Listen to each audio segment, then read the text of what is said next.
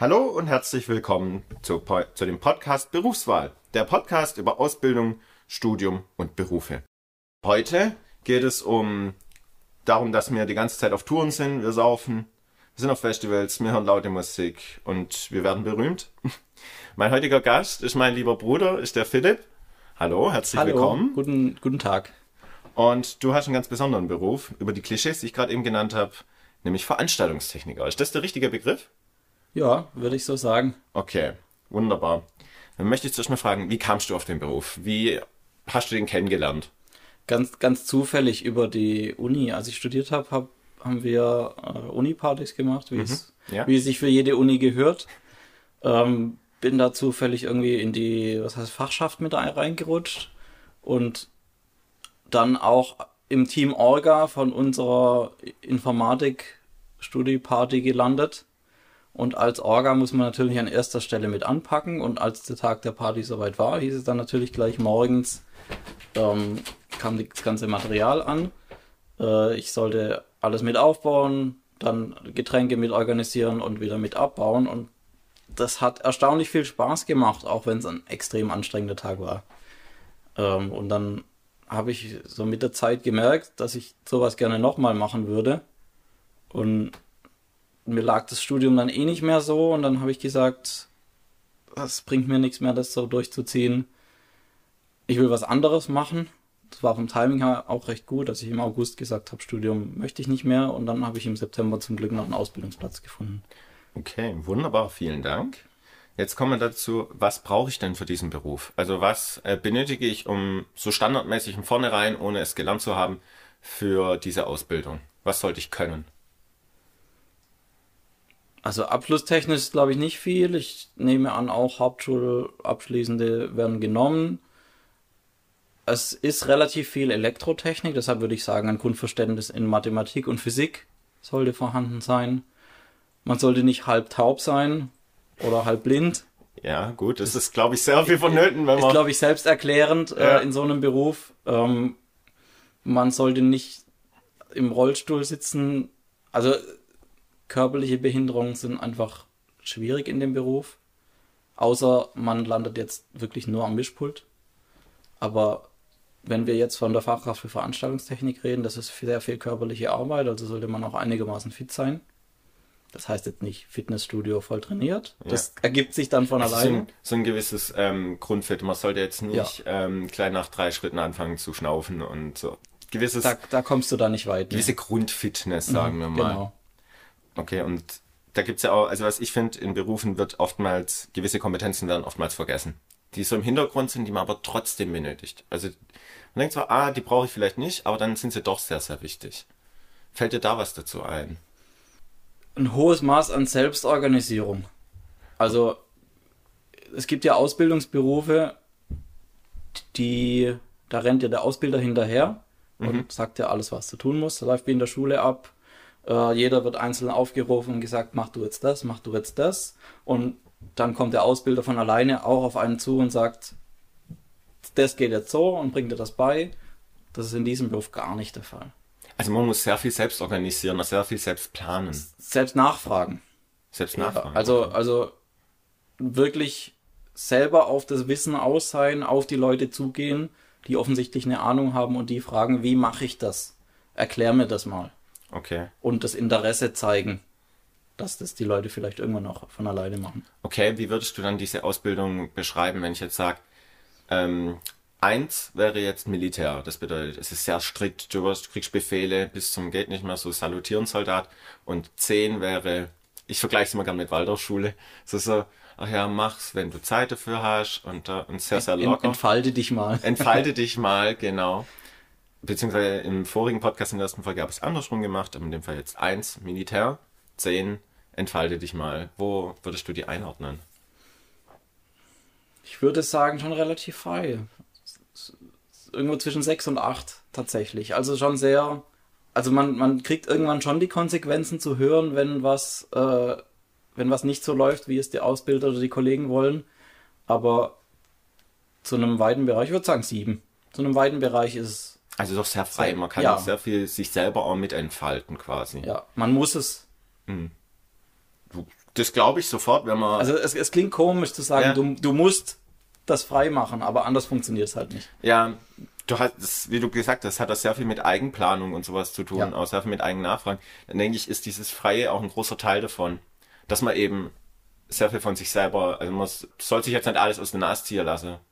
Genau, ja. Ja, ja. Drei Jahre Ausbildung, ganz normal. Genau, mit der Option auf zweieinhalb zu verkürzen.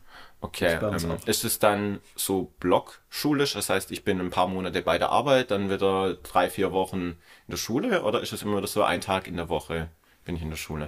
Äh, Das begründet sich lo rein logistisch, also jetzt in Baden-Württemberg daran, der Beruf ist nicht sehr bekannt, deshalb gibt es nicht viele Schulen. In Baden-Württemberg, wo ich jetzt gelernt habe, gibt es nur eine. Oi, Die ist in Baden-Baden.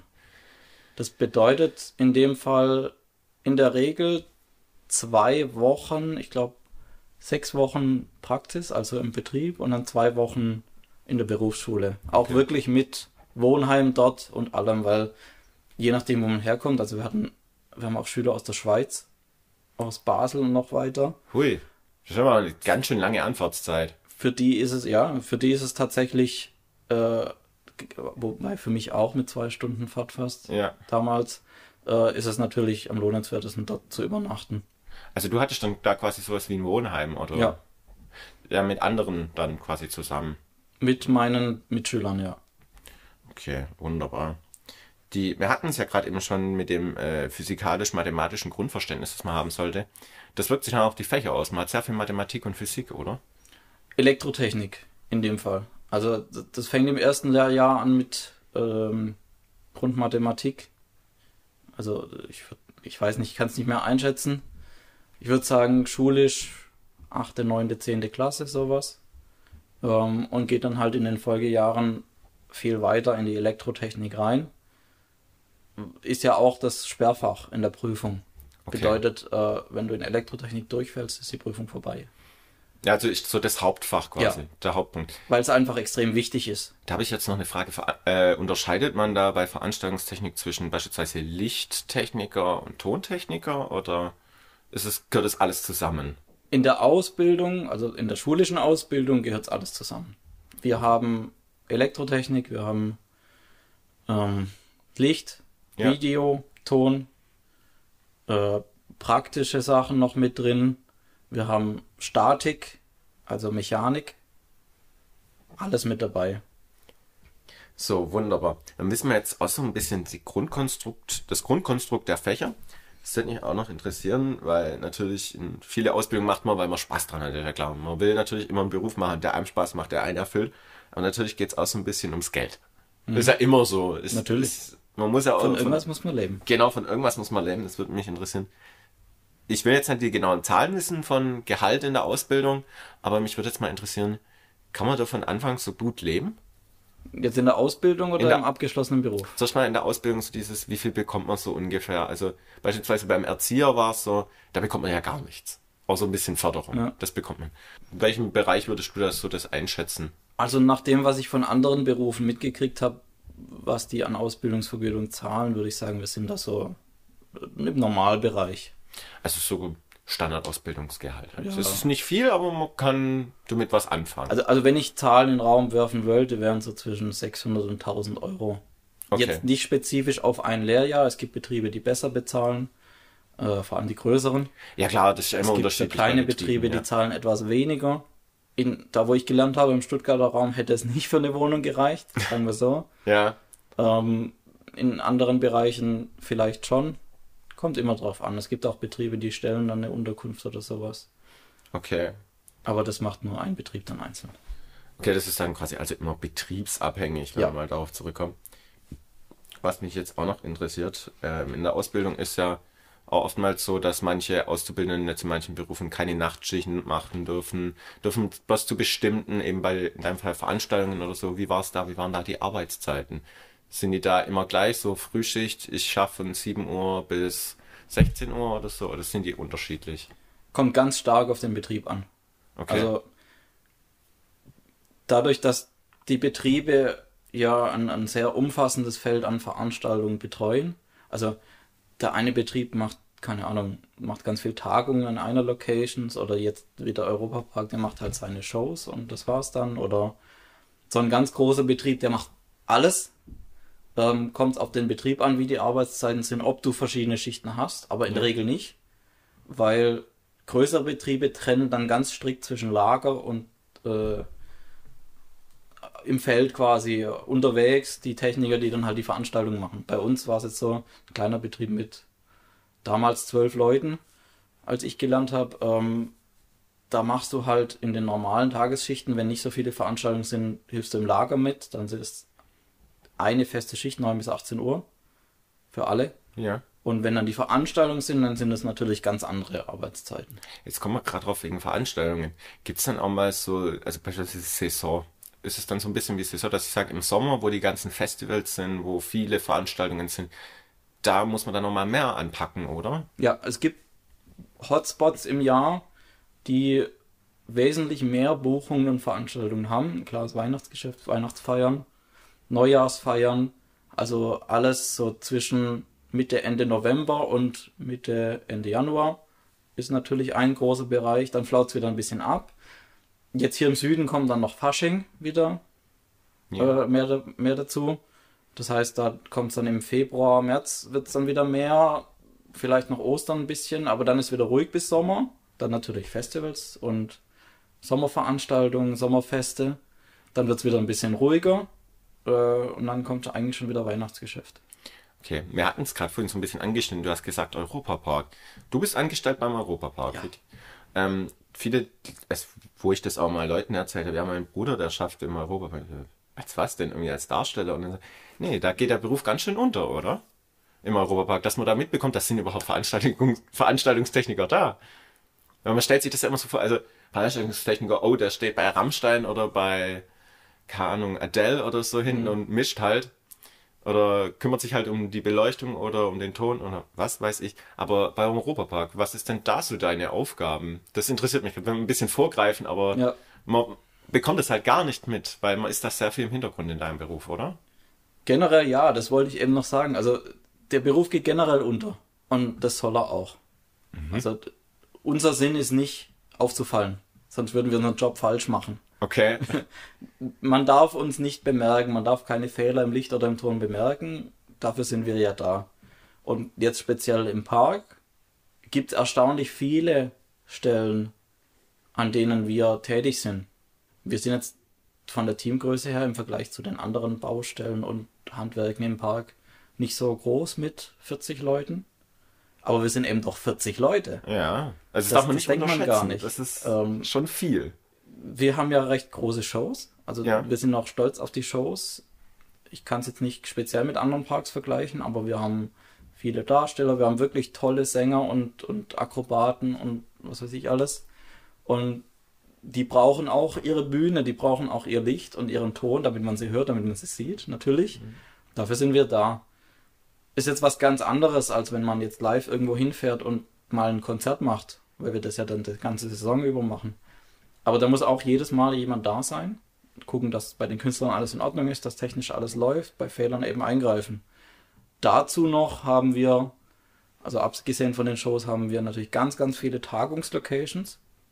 Es gibt Bereiche und, und Räume, die laufen von alleine. Da kommt Ja. ein Haustechniker mal hin und wirft mal ein Headset oder ein Mikrofon auf den Tisch. Die Leute schalten das dann von alleine an. Aber wenn das dann größere Veranstaltungen werden, größere Firmen, die dann ihre Jahreshauptversammlung machen wollen, dann brauchen die natürlich auch ein großes Team dahinter, weil dann haben die mal 20 Personen auf der Bühne. Stimmt, hier kommen ja auch viele, also in den Europapark kommen ja auch viele externe Firmen und Ja. alles, die da halt Tagungen machen. Bestes Beispiel ist der SWR mit seinem immer wieder Sonntags. Ja. Das ist ja auch im, äh, die ja auch auf dem Gelände vom Europapark die Show machen. Ne? Und da geht der Beruf doch ein bisschen unter, wie du gerade gesagt hast. Und ist es ein großer Unterschied, weil du hast ja deine Ausbildung bei einem Veranstalter gemacht, jetzt in Stuttgart. Ist es ein großer Unterschied, in einem Park zu arbeiten oder ähm, eben bei jemandem, der eben an vielen verschiedenen Locations seine Veranstaltungen macht? Größer könnte der Unterschied kaum sein. Okay. Also natürlich innerhalb des Berufs gesprochen. Also das ist jetzt nicht so, dass ich jetzt plötzlich einen ganz anderen Job mache.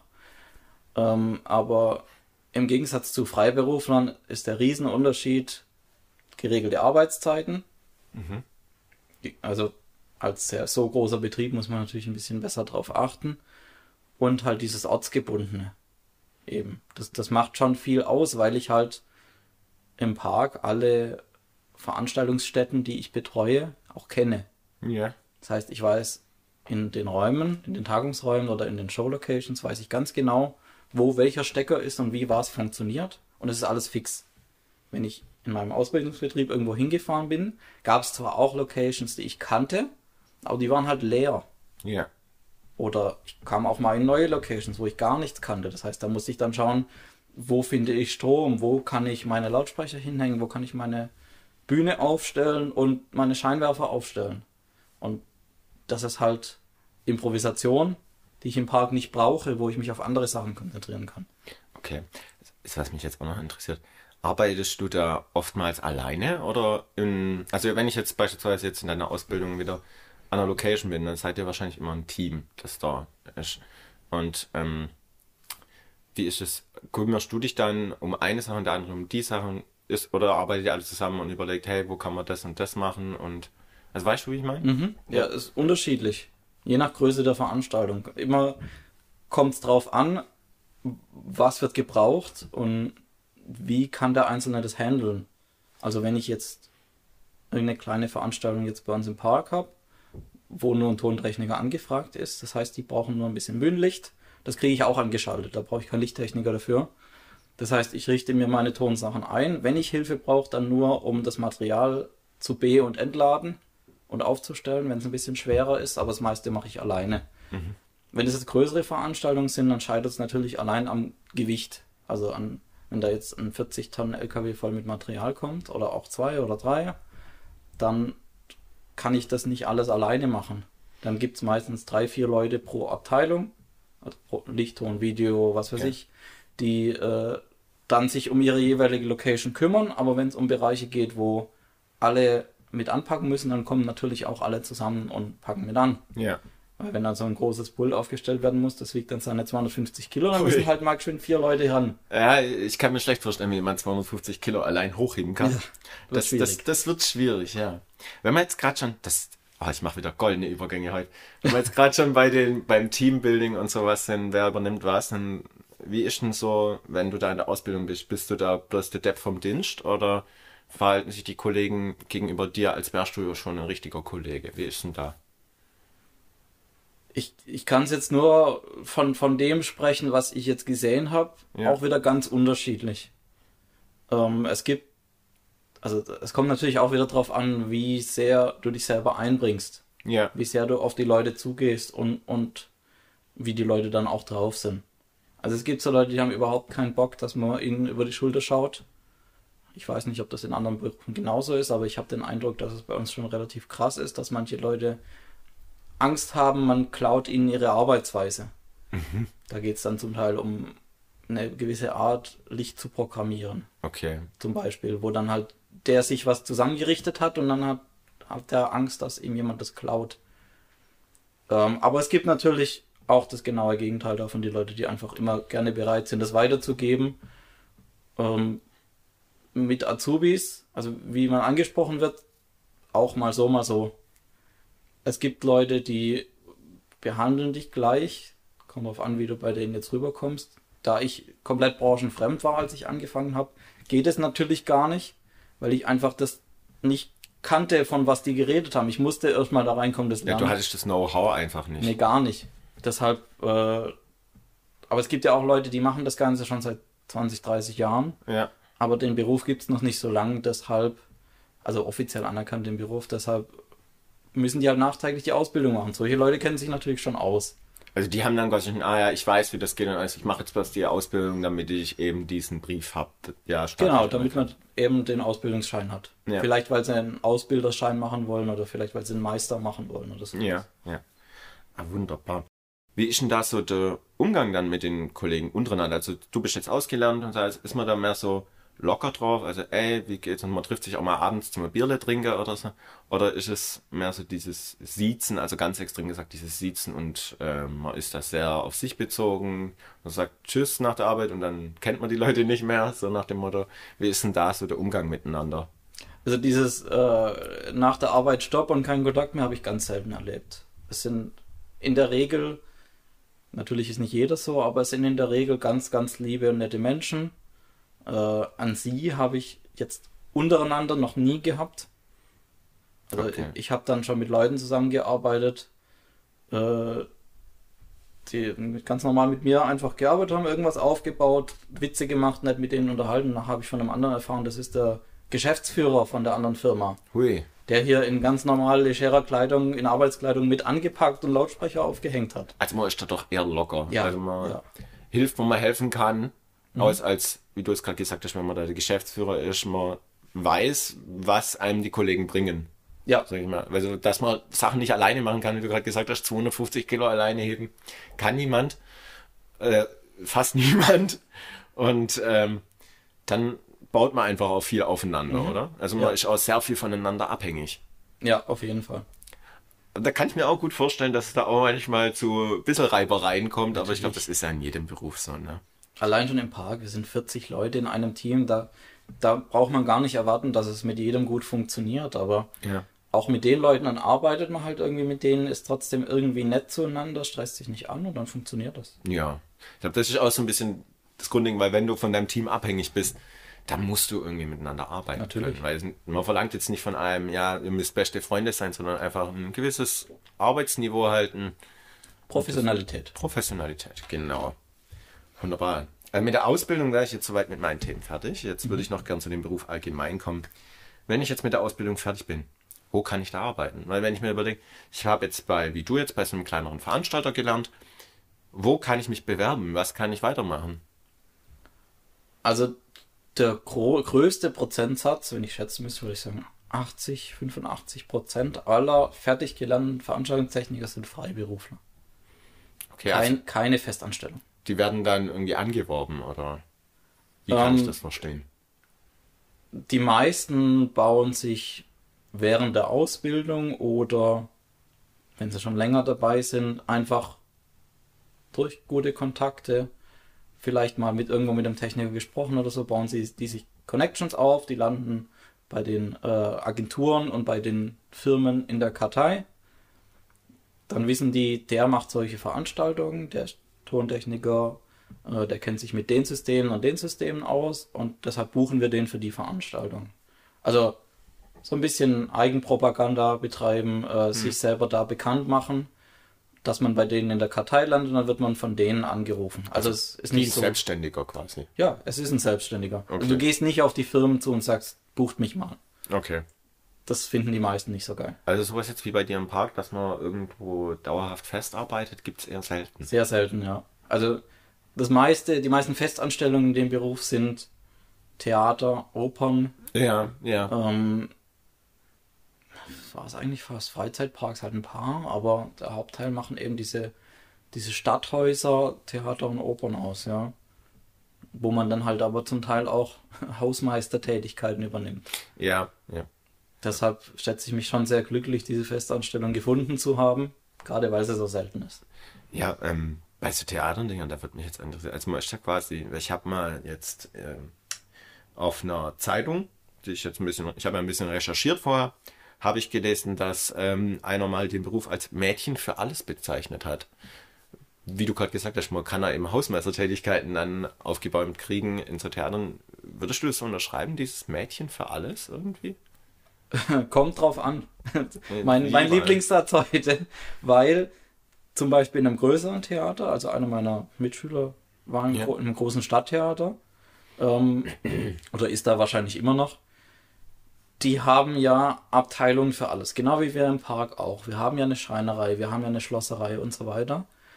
Das heißt, dort bist du eher weniger Mädchen für alles, weil da kümmert sich jemand um die Kulisse, der speziell für die Kulisse dort arbeitet. Ja. Und so auch mit den anderen Sachen. Das heißt, wenn du dort als Tontechniker bist, dann machst du dort Ton und fertig. Aber das ist eben Theater. Äh, jetzt hier im Park ist es ein bisschen vielseitiger. Das heißt, da mache ich auch mal Licht oder baue mit dem Kollegen eine Bühne auf oder sowas. Also das ist schon was anderes.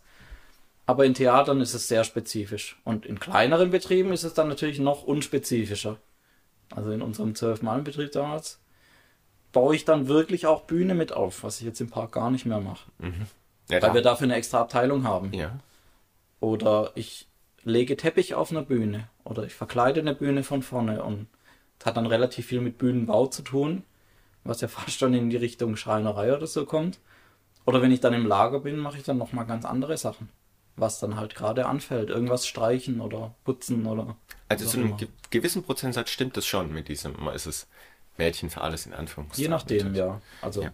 Und wenn wir gerade eben mit diesem Ausbildung fertig wo arbeiten, hat man es ja auch gerade, man kann wirklich gefühlt überall, wo es irgendwas mit Ton, mit Licht, mit allgemeiner Veranstaltungstechnik, ja, der Name sagt ja schon zu tun hat, kann man quasi arbeiten, aber sehr viele eben freiberuflich. Also viele haben dann irgendwie, sind dann bei irgendeiner Agentur gemeldet, die Arbeitskräfte vermitteln dann. Das ist ganz viel, oder? ja.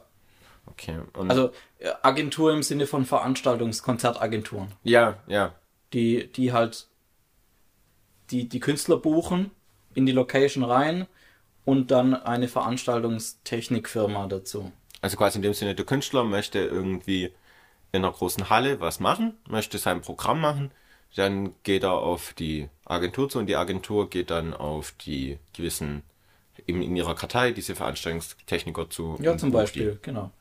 Die. Okay. Das ist ein interessantes Konstrukt, so kann ich das noch gar nicht. Ich bin immer davon ausgegangen, ja, viele Künstler haben ihre eigenen Veranstaltungstechniker. Gibt es das auch? Ja, klar. Also einfach gesagt, je größer, desto mehr bringen sie selber mit. Und weil sie es sich erlauben können, weil Ja. sie es leisten können. Sie haben die Kohle. Klar. Ähm, also jemand wie Rammstein tut natürlich komplett mit eigenem Material. Die kommen nicht in eine Halle rein und nehmen das, was gerade da ist. Äh, sondern die wirklich. bringen, die bringen halt das alles mit in ihren 40 LKWs oder was sie haben. Und die bringen natürlich auch die ganzen Techniker mit. Nicht alles Personal bringen die mit, aber die Leute, die wichtig sind, so diese Handlanger, die auf- und abbauen mit, werden lokal zugebucht bei so großen Veranstaltungen. Aber alles andere bringen die mit, weil die Leute sich dann natürlich auch mit der Technik auskennen müssen. Ja, die wissen einfach, wie welches Bandmitglied was will, oder? Ja, wir reden hier von, dass so eine Bühne halt in einem halben Tag stehen muss. Und bei der Menge, was es ist, weil diese Hallen ja weiter gebucht werden am nächsten Tag. Ja. Das muss ja nachts alles in zwei Stunden wieder weg sein. Und da muss einfach alles so gut wie möglich vorbereitet sein. Die proben ja auch den Auf- und Abbau vorher. Ja. Und äh, dann sofort stehen. Und da ist natürlich am besten, wenn der Techniker, der da ist, auch alles schon kennt und genau weiß, wo welches Kabel sitzen muss. Ja. Bei kleineren Veranstaltungen ist es dann öfter so, dass vielleicht einer oder zwei mitkommen, dass es einen gewissen Anforderungssatz gibt, was da sein muss vom Ja. Veranstalter, von der Halle. Und damit arbeiten die dann. Damit improvisieren die dann ein bisschen und machen das dann so. Je nachdem. ja. Weil ich habe auch mal die, äh, wir haben beide mal die richtig riesengroße Bühne von Rammstein gesehen und dass das in einem halben Tag steht, finde ich unglaublich. Ich weiß nicht genau, ob es. Ah, nee, äh, die Outdoor-Bühne jetzt waren, glaube ich, vier Tage Aufbau oder so. Ja gut, das ist aber auch ein Riesenteil. Also das ist, das so ist bei, schon heftig. so bei normalen 10.000 bis 15.000 Leuten Produktionen kann man von ein bis zwei Tagen ausgehen, dass die, dass die stehen. Und dann brauchst du natürlich auch Kräfte, die sich auskennen. Ja, Das ist, glaube ich, A und O bei sowas. Aber wenn wir jetzt gerade schon bei diesem freiberuflichen sind, habe ich dann, ähm, oder auch, ich bin fertig jetzt mit der Ausbildung, ich habe jetzt ein paar Jahre irgendwo gearbeitet, so fünf Jahre, sagen wir mal. Gibt es denn irgendwelche Fortbildungsmöglichkeiten? Habe ich Möglichkeiten, quasi eine Stufe höher zu steigen oder ist es mehr so ein Sackgassenberuf? gibt's schon. Meister kann man machen, wie in vielen anderen technischen Berufen auch. Was ändert sich da für einen, wenn man dann einen Meister macht? Weißt? Ähm, die Verantwortung. Okay, man ist heißt- quasi so auf der Verantwortungsstufe eine nach oben gerutscht, oder? Ja, bedeutet in dem Fall sogar relativ viel, weil man dann Entscheidungen trifft über alles Mögliche eigentlich. Also es ist schwierig, was, was Spezifisches rauszupicken, aber halt Sicherheitsmaßnahmen bei Veranstaltungen, ähm, Berechnungen und Planungen im Voraus. Der Meister ist der vor Ort, der Entscheidungen trifft und für die Sicherheit verantwortlich ist. Trägt jeder seinen Helm und seine Sicherheitsausrüstung. Und äh, der koordiniert dann auch, wenn jemand gerade oben im Dach irgendwas arbeitet, dass darunter sich niemand aufhält. Das macht alles der Meister und der muss dann halt auch seinen Kopf dafür hinhalten, wenn was passiert. Ja. Der ist quasi so der das Mastermind, sagen wir mal, das halt alles überwacht. Ja, So vor ein Ort, ja. Also vor Ort natürlich. Wir Ja. gehen jetzt immer von vor Ort aus. Also es geht auch ohne Meister, da gibt's, es kann Sicherheitsbeauftragte geben, aber jede größere Konzertlocation, wie die Schleierhalle zum Beispiel, hat auch einen Meister, der dort genau für sowas arbeitet. Okay, wunderbar. Das ist auf jeden Fall interessant. Äh, Was mich jetzt noch interessieren will wegen diesem Sicherheitsding. Bei euch gibt's echt viele Sicherheitsvorschriften, also, oder? Ja, Also ist ja klar, man arbeitet ähnlich wie auf dem Bau mit sehr viel schwerem Gerät, mit sehr Ja. viel Werkzeug. Ich habe selber schon mal einen richtig bösen Elektronikfehler gemacht. Also hast du mir gesagt, da gibt's so eine Fünferliste, die man alles, dass man alles beachten muss bei Elektronik. Achso, ja, das sind halt äh, Grundregeln der Elektroarbeit. Also die kriegt auch jeder Elektriker äh, mitgeteilt. Dadurch, dass wir halt viel mit Hochspannung arbeiten, mit den ganz dicken Drähten quasi, äh, müssen wir halt auch sowas in der Ausbildung eingetrichtert kriegen und auf die Sicherheit da achten. Weil es dann nicht nur für uns schwere Unfälle geben kann, sondern auch für die Gäste. Ja. Und das ist das eben das ganz große Ding. Wir müssen ja nicht nur elektrotechnisch, sondern auch statisch auf die Sicherheit der Gäste achten. Ja, wenn man mal überlegt, man, wenn man bei einem Konzert ist oder so oder in einem, einer Oper, was weiß ich, über einem hängen ja dann meistens diese Lichter oder diese Ja. Lautsprecher. Da denkt man so, Gott, hoffentlich fällt's nicht runter. Und dafür seid ihr quasi zuständig, Ja. dass das nicht runterfällt. Ganz genau, jeder einzelne von uns ist dafür verantwortlich und ich finde halt, das sollte man sich immer wieder jedes Mal, wenn man aufs Neue eine Lampe oder einen Lautsprecher aufhängt, vor Augen halten. Wenn ich den Job jetzt nicht richtig mache, wenn ich diese Schraube jetzt nicht richtig zumache, könnte was passieren. Wir sind immer sekundär gesichert, also ist immer noch ein Stahlseil mit drumherum. Falls die Hauptklammer versagt, fällt es nicht runter, sondern in dieses Stahlseil. Ja. Trotzdem, wir müssen dann eben immer gucken, dass dieses Stahlseil, dieses Safety Ja. festgemacht ist, dass alles gut zu ist. Ja. Das, weil das sind dann schon ganz schöne Gewichte, die da oben hängen. ja, euer Job ist nicht ungefährlich, wie ich das so raus. Da Nee. kann es auch oftmals zu Unfällen kommen, ne? Oder ist mal was passiert, was du sagen würdest, das war richtig heftig? Sowas sollte nicht, Nicht, passieren. nicht, was ich selber erlebt habe, aber ein Bekannter von einem Bekannten quasi, Ja. von einem Azubi bei uns, ein Bekannter in, in Stuttgart. Äh, den Fall kann man auch nachlesen. Es war vor ein paar Jahren groß in den Medien. Da ist ein Helfer in der Schleierhalle abgestürzt. Ui. Also quasi Ähm, er war weit oben festgemacht und ist runtergefallen. Der, der war auf dem Catwalk. Catwalk nennen wir diese Stege, die über der Halle entlang gehen. Die, nimmt, Ah, man, die ja. nimmt man als Besucher gar nicht wahr. Der ist da oben gewesen und war nicht richtig gesichert, wenn ich es richtig gelesen habe.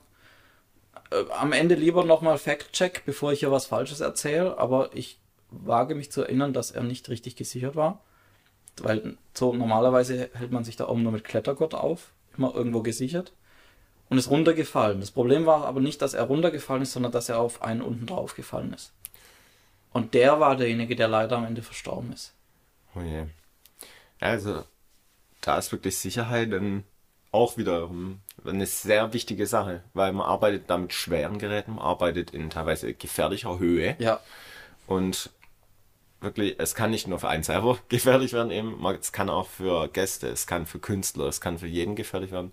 Also bei euch ist Sicherheit auch ein ganz wichtiger Teil. ja, wir haben ganz viele Regelwerke und Vorschriften, an die wir uns halten müssen und die auch natürlich alle ihre, ihre Berechtigung und ihren Platz haben. Ja, klar, weil ohne die wäre es wesentlich gefährlicher, in ein Konzert oder auf ein Konzert zu gehen, als man es heute denkt. Natürlich, wir arbeiten ja auch mit zum Beispiel doppelter Sicherheit vom Bau. Also Ja. Bau oder, oder Firmen, Betriebe haben ihre Vorschriften für Lasten und wir machen es nochmal doppelt so sicher, weil eben Gäste drunter laufen. Ja. Zum Beispiel. So, jetzt hatten wir es gerade eben schon, also du würdest, jetzt sind wir ein bisschen vom Thema abgekommen, aber das macht nichts. Was mich jetzt noch interessieren würde, was ich vorher auch schon gefragt habe, man kann zwar Fortbildung machen, aber ist das ein Sackgassenberuf? Also kann ich da noch in andere Richtung oder bin ich dann rein auf die Veranstaltungstechnik angewiesen? Beispielsweise da, wo ich jetzt arbeite, wo mein beruflicher Werdegang ist, ähm, Pfle die Pflege, da kann man in alle möglichen weiteren Richtungen gehen. Man kann sogar in die Verwaltung gehen, wenn man mal die Pflege gelernt hat, dann eben die Verwaltung von dem Krankenhaus oder so. Wie würdest du das bei deinem Job bewerten? Ist das ein Sackgassenberuf, dass ich rein auf die Veranstaltungstechnik angewiesen bin oder auch bleibe mein Leben lang? wenn ich jetzt den Beruf mein Leben lang machen will? Oder habe ich noch Möglichkeiten nach links oder rechts? Ich würde sagen, man hat schon noch Möglichkeiten. Also jetzt, das erste, was mir einfällt, ist als, als Kaufmann noch zu arbeiten. Also es gibt ja auch die Ausbildung zum Veranstaltungskaufmann, Kauffrau, ähm, die sich ja doch ähneln und man hat halt als Techniker dann den großen Vorteil, dass man sich dann mit der ganzen Technik, die man als Kaufmann verkauft oder vermietet oder plant, Ja. dann schon mal benutzt hat, sich damit auseinandergesetzt hat. Das wäre die eine Option. Oder man könnte als Tontechniker zum Beispiel in ein Studio gehen oder ein eigenes Studio bauen. Die Option gibt's auch. Also dann Studioton machen im Gegensatz zu Live-Ton. Also dann quasi Produzent werden. Oder Genau, ja, so in die Richtung. Je nachdem, wie man sich damit auseinandersetzen möchte. Äh, oder dann halt entsprechende Fortbildungen machen, also spezifischer werden. Ja. Ein Studium noch drauf machen.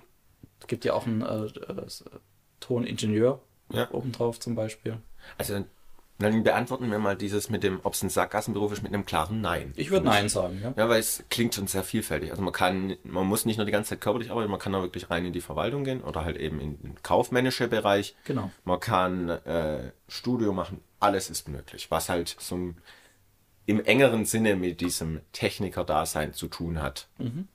Wunderbar, dann haben wir das auch schon. Jetzt wird mich noch interessieren, wenn du mit dem Beruf fertig bist, du bist ausgelernt, du verdienst jetzt dein Geld. Ist das, also ich komme dann immer auf die Frage, kann ich da damit eine Familie ernähren? Also beispielsweise, früher war es ja meistens so, also jetzt wirklich früher so 50er, 60er, 70er, da hat, der Mann hat geschafft, Frau, zwei Kinder daheim, das hat gereicht. Wie würdest du das bewerten? Reicht das für eine Familie, wenn jetzt quasi nur eine Person arbeitet mit diesem Beruf? Schwierig zu sagen. Ich, ich benutze halt gern dieses kommt drauf an. Ja. Ähm, zu, zu meinem jetzigen würde ich jetzt mal nichts sagen, ganz vorsichtig. Ja. Ähm, aber ja. Zu der jetzigen Situation kommen wir auch später noch. ja, im Allgemeinen äh, habe ich schon Kollegen getroffen mit Familien.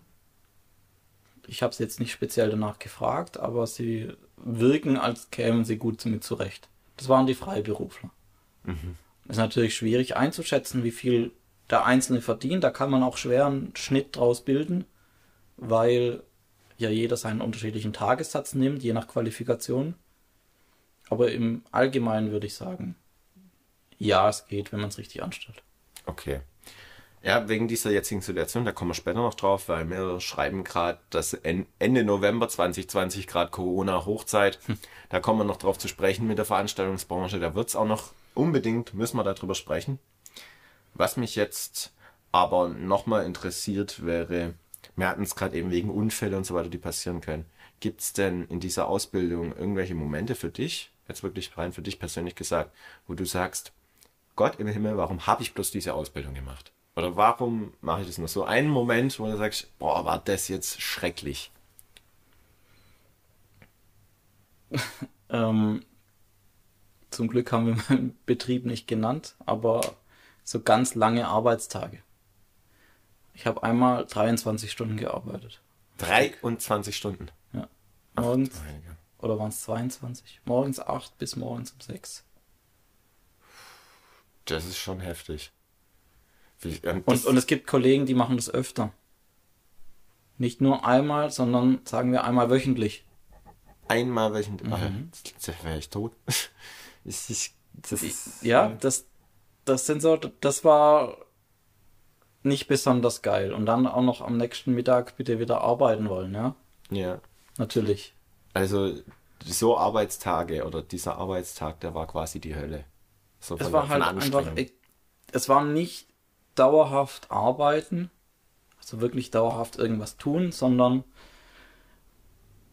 dieses, es war halt irgendeine Abendgala, ähm, du bist halt morgens dort, du richtest das Material, fährst hin, baust es auf, Proben, weil da waren auch noch andere Künstler mit da, das war jetzt nicht hier im Park, ähm, dann warten, bis die Veranstaltung losgeht, was bedeutet, du sitzt vor dem Kunden dort an deinem Technikplatz, bist auf Bereitschaft.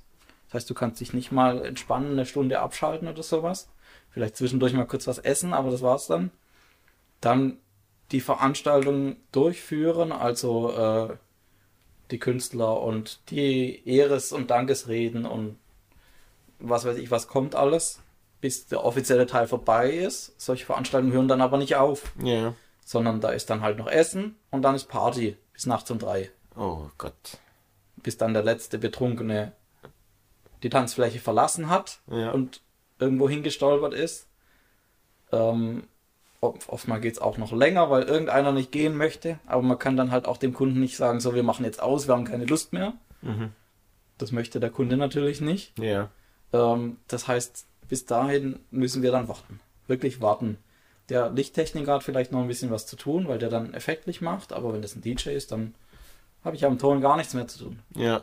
Dann, das läuft halt, bis der DJ fertig ist. Dann sitzt er halt da, ne? Ja, musst die ganze Zeit bereit sein für irgendwas, aber du sitzt halt da, bist angespannt und kannst halt nichts irgendwie Entspannendes geschwind machen. Du kannst nicht Genau. kurz raus oder so. Und die Kollegen, die für den Abbau eingeplant sind mit noch, die hocken dann halt draußen und warten, weil geplant war dann beispielhaft 2 Uhr und um 3.30 Uhr gucken die dann auf die Uhr und sagen, ähm, wir würden gerne anfangen, aber wir dürfen nicht und wir können es auch keinem sagen, weil sonst ist der Kunde böse auf uns. Ja. Verste als, als Kunde, aus Kundensicht, wollte ich dann auch meine Mitarbeiter oder wer auch immer meine Gäste so lange feiern lassen, wie die das möchten. Und wie es die Behörden zulassen. Und dann muss man halt warten, weil solche Locations kann man nicht sagen, wir gehen jetzt nach Hause und kommen morgen irgendwann wieder zum Abbauen. Da ist am nächsten Tag wieder die nächste Veranstaltung. Das heißt, das Zeug muss dann raus. ja. Alles weg, Muss raus. ja alles noch schön morgen zum 4, 5 noch rauskommen. Natürlich, ja, es muss alles weg, weil jemand anderes rein möchte und dafür auch gezahlt hat. Ja, klar. Die wollen ja auch quasi, das, für das, was sie gezahlt haben, wollen sie auch was haben. Ne? Ja, Auf jeden Fall. Und wenn wir jetzt bei diesen schlimmsten Momenten waren, jetzt würden mich noch natürlich immer, das Schönste kommt immer hinterher, so die schönsten Momente, wo ich gesagt habe, boah, ich hätte keinen anderen Beruf außer diesen lernen können. Das ist mein Beruf, für den lebe ich. Gibt es da auch so einen Moment, der dir in den Kopf kommt? nicht ein spezifischer. Ähm, jedes Mal, wenn alles angeschaltet wird. Wenn nach zwei, drei Tagen Lampen und Lautsprecher aufhängen und verkabeln, Kabel hier, Kabel dort, äh, alles eingeschaltet wird und alles funktioniert. Und dann alles erstmal in Betrieb genommen wird, wir einen Soundcheck machen und diese Gewalt an, an Lautsprechern auf Ja. dich eindröhnt und alles plötzlich hell wird. Oder die, die Laser angehen, der, die Ja. Nebelmaschine angehen. Wenn das alles in Betrieb kommt und du denkst, das haben wir jetzt die letzten zwei Tage aufgebaut und ich sehe das jetzt vor allen anderen und wir werden das jetzt in Betrieb nehmen und die Gäste kommen hier rein und sehen das nachher. Und finden das natürlich dann. Und nehmen das zwar anders wahr, aber sehen auch, die haben dann nachher Spaß daran. ja, Du, du trägst mit was dazu bei, dass, dass die sowas erleben können. ja. Also das, das ist ja dieses, glaube ich, man hat da zwei Tage wirklich geschuftet, ne? Man hat wirklich Handarbeit, Schwerarbeit und dann sieht man so ein wunderschönes Ergebnis. Kann ich sehr gut nachvollziehen, dass das natürlich, es muss ein Der, der krönende Satz immer, Rick fährt. Wenn, wenn der, der am Motor steht, dann sagt, wir fahren die ganze Konstruktion nach oben mit den Motoren Ja, und dann alles, wenn du dann alles erstmal in finaler Position siehst und es dann eben angeschaltet wird, das, das ist schon was Besonderes. wunderbar. So, jetzt würde ich sagen, jetzt machen wir schon eine kleine Pause. Und für die Zuhörer, wir hören uns in ein paar Sekunden wieder. So, da sind wir wieder. Wir waren jetzt gerade bei den schönsten Momenten. Da hatten wir wundervolle Momente, die du uns da mitgeteilt hast. Und jetzt kommen wir so ein bisschen zu dem Ganzen, was wir vorhin angesprochen hatten, mit eben der jetzigen Zeit und so weiter. Jetzt kommen wir zu der Öffentlichkeit und wie dieser Beruf in der Öffentlichkeit wahrgenommen wird. Ich muss ehrlich sagen, ich habe mich bei der Suche ein bisschen schwer getan, weil ich echt wenig Sachen über ähm, oder also Interviews oder so nicht so viele gefunden habe zu Veranstaltungstechnik. Der Beruf ist ein bisschen unterm Radar, oder? Ja, zum Teil auch gewollt. Also, ähm, wir sollen ja nicht auffallen, sagen Ja. wir so. Also, man soll uns nicht sehen, man soll uns nicht hören, sondern wir sollen dafür sorgen, dass der Künstler gehört und gesehen wird. Und das war's dann. Deshalb, gerade während der Veranstaltung sollen wir nicht wahrgenommen werden. Und in der Öffentlichkeit erzeugt das halt dadurch auch relativ wenig Interesse. Weil die meisten gar nicht wissen, dass es den Beruf gibt. ist für mich jetzt inzwischen schwierig nachzuvollziehen, weil wir sind ja auch immer da und es gibt ja auch bei größeren Veranstaltungen immer dieses, dieses Eck mitten im Raum, dieses, dieses, diesen Ort, wo die Techniker dann alle sitzen. Da sind ja auch die Kameras und die Mischpulte und alles, aber trotzdem nehmen das die Leute irgendwie nicht wirklich wahr. Aber als Ausbildungsmarkt, der ist auch nicht so groß, oder? Nee. Oder ist der- ja, weil ich habe ich hab zwar Einträge gefunden, ja, Ausbildung hier und da, also Berufe nett und sowas, also Standardagentur für Arbeit halt, aber wirklich viel findet man jetzt nicht zu diesem Beruf. Das ist schon, also wie wir gerade festgestellt haben, sehr unter dem Radar, du wirst nicht gesehen. Beispielsweise so als Erzieher, als Pfarrer, wie wir es jetzt eben in den letzten Folgen hatten, da wirst du gesehen, der Beruf. Man weiß, dass er da ist, man bekommt ihn mit, aber bei euch ist mir so, äh, das sind die Jungs, wo man, also das sind meistens die Bühnenhelfer, so, wo halt ganz schwarz angezogen sind, dann da am Pult sitzen oder geschwind über die Bühne flitzen und irgendwas mitnehmen oder so. Das nimmt man eher wahr und dann denkt man halt auch, ja, die Helfer. Da glaubt man gar nicht, was da alles auch dahinter steckt. Ja, Und das- welche Qualifikationen die auch haben müssen, was die können müssen, Oh ja, ja. um da so rumzurennen. Genau. Und wir hatten so vorhin schon mal viel mit Aufbau und so weiter. Da habe ich jetzt ein Zitat aus einer Zeitung von einem, der Veranstaltungstechniker ist. Der hat gesagt, das ist wie auf einer riesigen Baustelle. Dieses Zitat, wenn du bei so großen Veranstaltungen bist. Das hatten wir auch schon. Da ist auch viele Sicherheitsbestimmungen. Man hat immer Helme auf. Man denkt da schon ein bisschen an Baustelle, oder? Ja, auf eine gewisse Art. Ja, es sind bei größeren Veranstaltungen oftmals ganz viele Leute, 200 bis 300 Leute je nachdem tätig, ähm, die dann auch die verschiedenen Sachen dort machen und quer hin und her rennen. Kannst schon verstehen, wenn das, dass das als Außenstehender dann wie eine Baustelle rüberkommt. Wir bauen ja auch Sachen auf und ab. Ja, also es, man hat immer, ja, ah, die Bauarbeiter schaffen wieder, so nach dem Motto. Man sieht es immer zu die Baustelle, wenn man sich halt vorstellt, ja, man hat einen Helm auf, Latzhose und hier seitlich hängt der Hammer. So, so sieht man das manchmal auch. Also so, also habe ich auch schon mal gemerkt, wenn man so Reportagen über Wacken oder sowas anguckt, ja, da denkst du, das sind Bauarbeiter, die da schaffen. Dabei sind es halt Techniker und, also es sind auch Techniker auf der Baustelle, klar. Klar. Aber ähm, das sind ja Veranstaltungstechniker und da denkt man gar nicht dran. Man denkt, ja, Bauarbeiter. Oder halt allgemein Stahltechniker oder sowas. Es ist, ich weiß nicht, wie der Beruf genau heißt. Da müsste ich jetzt Da nach. gibt es ja auch die verschiedensten dann auf der Baustelle, Ja. genau wie bei uns ja auch. Ja, genau. Das fand ich eben ein Zitat, das fand ich ziemlich passend. Deshalb mal so ein bisschen. Das, das Feeling beim Auf- und Abbau ist schon so ein bisschen das, ja. Ähm, wie, Nur halt kurzfristigere Baustellen. Ja, und man arbeitet auch viel mit Absicherung und sowas. Eben, Man hängt manchmal oben in der Luft. Das war zum Beispiel bei Wacken so, wie ich mir mal so eine Reportage angeguckt habe, dass man immer so gefühlt 10 Meter oben in der Luft hängt und dann halt irgendwas verschraubt oder so. Das schaut aus, als, oder wenn man das einfach nur aus dem Kontext gerissen, nur dieses Bild sehen würde, denkt man sagen, ja, Baustelle. Ja, Ist ja auch so ähnlich. ja auf Und- jeden Fall. Was ich auch noch so ein bisschen aus den Zeitungen rausgelesen habe, war Arbeiten, wenn andere feiern. Das war auch noch so ein Stichpunkt, der mir sehr ins, ins, Auge gefallen ist. Wenn deine Kumpels feiern oder so, dann bist du halt hinter dem Pult und arbeitest. Ja. Also das ist so das Hauptding. Du, weil ohne dich oder ohne deinen Beruf könnte man gar nicht feiern. ja.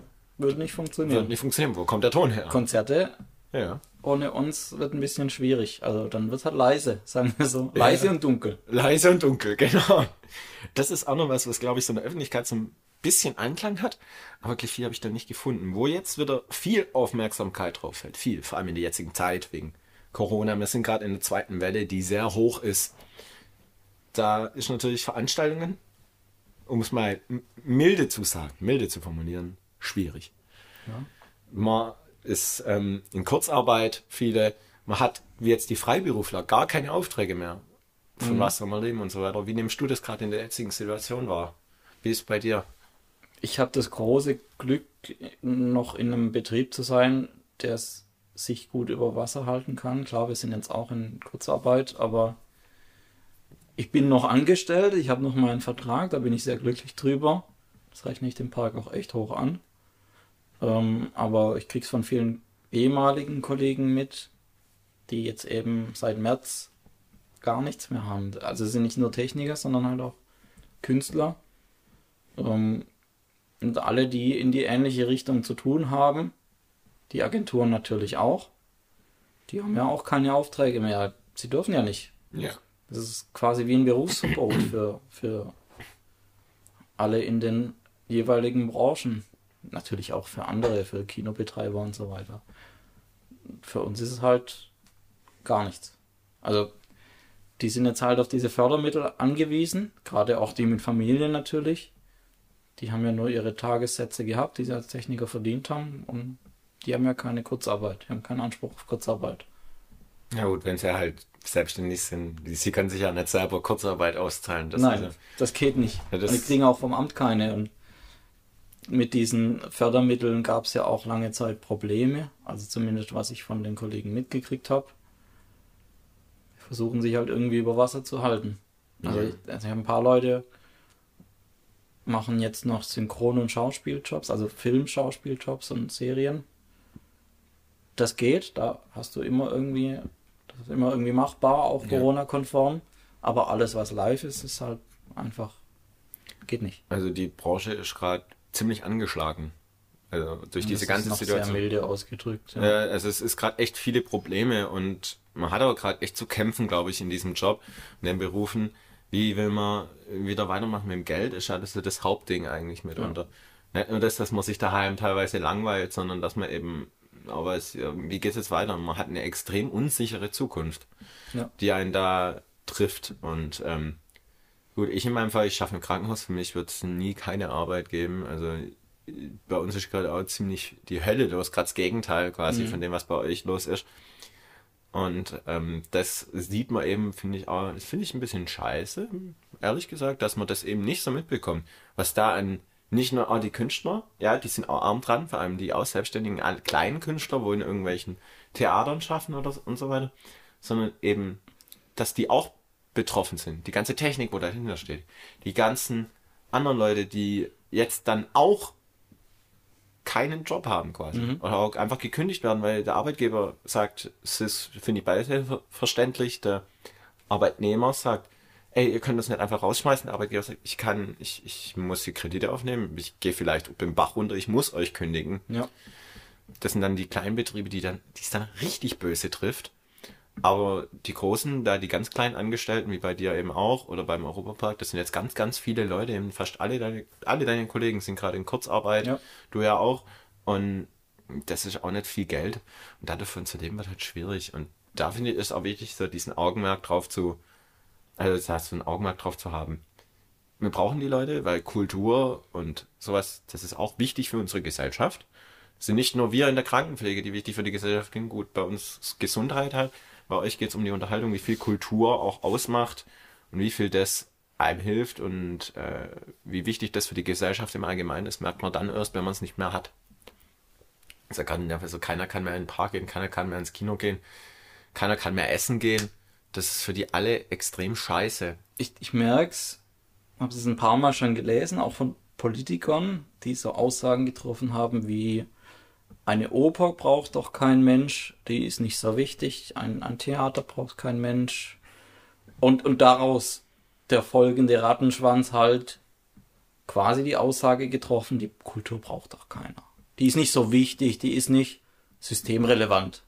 Das ist ein Schwachsinn. So. persönlich. Das, ist das, das begreifen viele eben nicht. Ja. In, gerade in der Politik jetzt. Also, ich kann mir vorstellen, dass es auch einige gibt, die das so verstehen, aber an Großteil nicht und auch an Großteil der jetzt noch arbeitenden Bevölkerung kann es nicht so ganz nachvollziehen, sollte sich aber vielleicht mal an die eigene Nase fassen.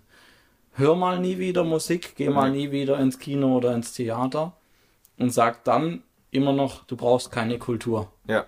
Wenn du das dann nach zwei Wochen anfängst zu vermissen, dein Radio, dann sprechen wir nochmal. Das ist nämlich all das, was gerade leidet. Ja auf lange Sicht natürlich auch Radio und gerade Kino. Ja, das wäre eigentlich mal so eine Challenge, wo man sagen würde, da merkst du, wie wichtig Kultur ist. Ja. So dieses Kulturding. Geh mal eine ganze Woche lang nicht mehr essen, hör eine ganze Woche lang keine Musik, guck die ganze Woche lang keinen Fernseher und guck und mach wirklich so gefühlt nichts eine ganze Woche lang. Das ist, aber da geht noch ein Stückchen was verloren. Natürlich. Also nicht nur ein Stückchen, da geht viel verloren, wenn ohne die Kultur und das Ganze, was da eben dahinter steht, verlieren nicht nur viel ihren Job, es geht ja auch viel unserer Identität damit verloren, finde ich, weil das gehört ja auch dazu, dass man mal ins Kino geht, dass man tolle Werke sieht, dass man eben in den Europapark geht, ein bisschen Achterbahn fährt und einfach sich mal entspannt und alles. Das ja. ist schon ein großer Teil unseres Lebens und das geht da einfach jetzt gerade so ein Stück, bricht gerade richtig weg mit den ganzen Leuten, die sagen, ich kann da jetzt nicht mehr arbeiten, ich muss jetzt umlernen. Mhm. Wo geht man dann hin? Sowas macht man dann, wenn man mal was freizeitmäßig machen will. So. Ja. Nicht mehr essen gehen, nicht mehr in den Park gehen, nicht mehr Shows angucken, nicht mehr Musik hören. Wie soll denn das gehen? Ich verstehe ja, dass es Leute gibt, die keinen kulturell hohen Anspruch haben. Ja. Wobei es mich gerade bei manchen Politikern wundert, die dann doch, wo ich dann doch eher denke, das sind Leute, die in die Oper gehen würden vielleicht. Ja. Aber ich verstehe, dass es Leute gibt, die sowas nicht machen möchten, die auf kein Konzert gehen möchten, ähm, auch in kein Theater und in keine Oper oder kein Kabarett oder sowas. Aber da dann gleich zu sagen, sowas braucht die Menschheit nicht, das ist auch der falsche Ansatz. Ja, das stimmt. Doch, die Menschheit braucht es. Ja. Die Menschheit, das ist, als würdest du sagen, wir brauchen doch keinen Urlaub. Ja. Wir müssen doch nicht in Urlaub gehen. Aber trotzdem fliegt die Hälfte der Deutschen nach Südfrankreich im Sommer. Ja. Und muss an den Strand legen dort. Wir haben Strand in Deutschland, bitteschön, da braucht man keinen Tourismus. ja. Aber die Welt lebt genauso von Tourismus, wie sie von der Veranstaltungsbranche lebt. Natürlich. Das ist ja, ich finde, Tourismus und Veranstaltung geht da irgendwo Hand in Hand. Ja, klar. Das, das ist ja, Tourismus hat ja auch viel mit äh, Veranstaltungen und so weiter zu tun. Wenn ich irgendwo hinfliege, dann gehe ich da vielleicht auch mal in einen Club oder so. Mhm. Ist ja auch ganz klar. Oder ich gehe mal dort in eine Bar oder in ein Restaurant oder sowas. Das will ich ja auch. Und dann erlebt man da auch immer Kultur. Ich finde, Kultur und Tourismus gehört da eng, sehr eng zusammen. Ja. Und durch dieses ganze Corona-Ding, klar, es ist wichtig, dass wir jetzt weitere Ausbreitung verhindern. Das ist ganz, ganz wichtig, weil irgend, sonst klappt es irgendwann gar nicht mehr. Ich hoffe ja echt auf den Impfstoff. Ich hoffe so hart drauf. Weil ich möchte auch mal wieder irgendwie ins Kino gehen oder mal essen gehen, weil das vermisse ich auch ziemlich, weil nur von den Verdiensten, das ist auch ein bisschen anstrengend. Ich meine, klar, dadurch können sich manche Restaurants über Wasser halten. Aber. Viele Restaurants rettet es auch nicht mehr. Ja, eben. Weil die haben ja auch so Kellner, die haben Barkeeper vielleicht noch, die haben Köche. Und äh, es, dann gibt's natürlich dann so Unternehmen wie Lieferando oder so, die denen dann noch den Großteil des Erwerbs, jetzt werden wir ein bisschen mhm. politisch raushauen, die wollen irgendwie 20, 30 Prozent und dann bleibt da auch nicht mehr viel davon übrig. Ja.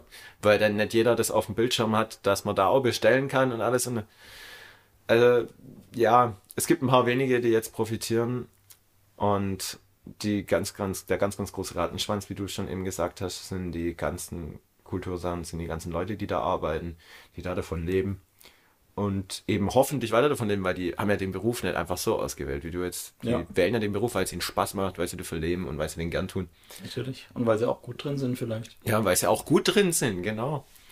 Und das ist eben so das Hauptproblem, was wir, glaube ich, gerade momentan haben. Da fällt einfach noch ein bisschen. Ich finde es schön, dass mein Beruf jetzt oder meine Berufsgruppe mit dem Krankenhaus gerade ein bisschen mehr Aufmerksamkeit kriegt. Aber deshalb sollten jetzt beispielsweise auch die Bäcker, die Konditoren, die Veranstaltungstechniker sollten auch nicht den kürzeren ziehen daraus. Die sollten auch ein bisschen mehr Aufmerksamkeit, finde ich, auch eh schon bekommen. Vielleicht auch ein bisschen mehr Wertschätzung. Mhm. Nicht nur ein bisschen. Die große Wertschätzung. Viele denken halt auch, so als kleiner Einwurf noch, ähm, dass mit den Livestreams und den Autokino-Konzerten, dass das Ganze dann damit ein bisschen abgefangen wird. Äh, nee. nee. Nee, gar nicht. Also nicht, ne? finanziell Autokino-Konzerte, ich war selber auf einem, das ist schon eine coole Sache, aber es ist ein, das ist schlimmer als eine Nullnummer, das ist eine Minusnummer. Da machst du unter Garantie Verluste, außer du verlangst jenseits der 300, 400 Euro pro Ticket. Wow. Okay, so hatte ich das nicht. Ich habe wirklich gedacht, das wird ein bisschen abfangen. Aber ich, nee, gar nicht, weil es ist logistisch trotzdem ein Aufwand. Es sind gerade da, wo es keine Autokinos gibt, musst du ja auch das Ganze aufbauen. Und auch wenn es nach vielen Leuten aussieht, die dort sind, es sind in Wirklichkeit gar nicht so viele. Das sind halt immer Autos, ne? Die, die Autos machen die Fläche ja, dann.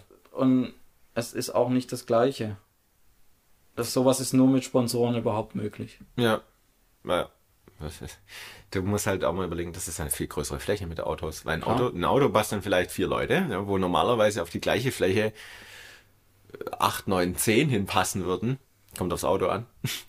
Und dann hast du einfach von vornherein, ja, wenn wir mal so drüber nachdenken, klar. Und, und bei den Livestreams ist halt das große Problem, um die zu finanzieren, musst du natürlich auch Geld verlangen. Ja. Die sind zwar nicht so aufwendig, du stellst halt die Kameras auf. Ja, hatten wir jetzt erst, äh, glaube ich, dieses Jahr mit Wacken Worldwide. Ja, das haben ganz viele gemacht oder auch einzelne wie Scooter, die dann ein, ein Konzert gegeben haben. Die sind logistisch und technisch nicht ganz so aufwendig. Dafür kannst du da aber auch keine 40, 50 Euro für ein Ticket verlangen. Ja. Das zahlen die Leute nicht. Ja. Was ich auch verstehe, weil nicht jeder hat dann eine tolle Anlage zu Hause. Da gibt es dann Leute, die gucken das auf dem Handy an, so einen Livestream. Mhm. Von denen finde ich dann 20 Euro zu verlangen schon grenzwertig. Ich würde es nicht zahlen. Ja. Auch wenn es schon Bands gemacht haben, die ich selber sehr gerne mag und es mir überlegt habe, aber ich würde keine 20 Euro für einen Livestream zahlen, wenn ich sie Anfang des Jahres noch selber live gesehen habe. Das ist nämlich was ganz anderes. Das, das kannst du nicht vergleichen.